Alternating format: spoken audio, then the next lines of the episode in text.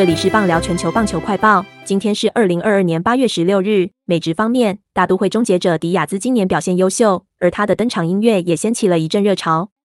当迪亚兹的登场曲在整个花旗球场响起，充满魔性的旋律往往会让全场球迷忍不住随之起舞。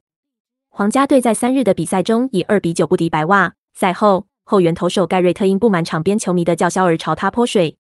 盖瑞特于隔天在个人推特上发表道歉声明。大联盟在十六日做出惩处，罚盖瑞特禁赛三场，加上罚款，以示警惕。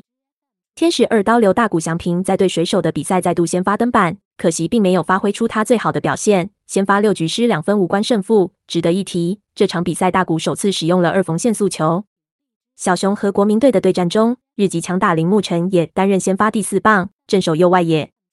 在陷入连二场比赛无安打的小低潮后，铃木诚也在此一中状况回温，单场敲出二支安打。贡献一打点为追平分。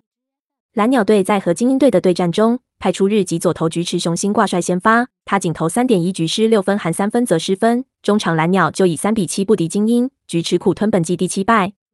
洋基今日的比赛又以零比四败给了光芒。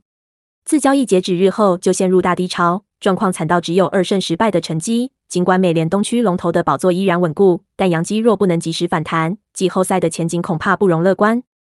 中职方面，中信兄弟五比零完风味全龙。中信投手陈柏豪拿到生涯首场先发胜。赛后，陈柏豪表示，一场要比一场还要好。本档新闻由微软智能语音播报，慢投录制完成。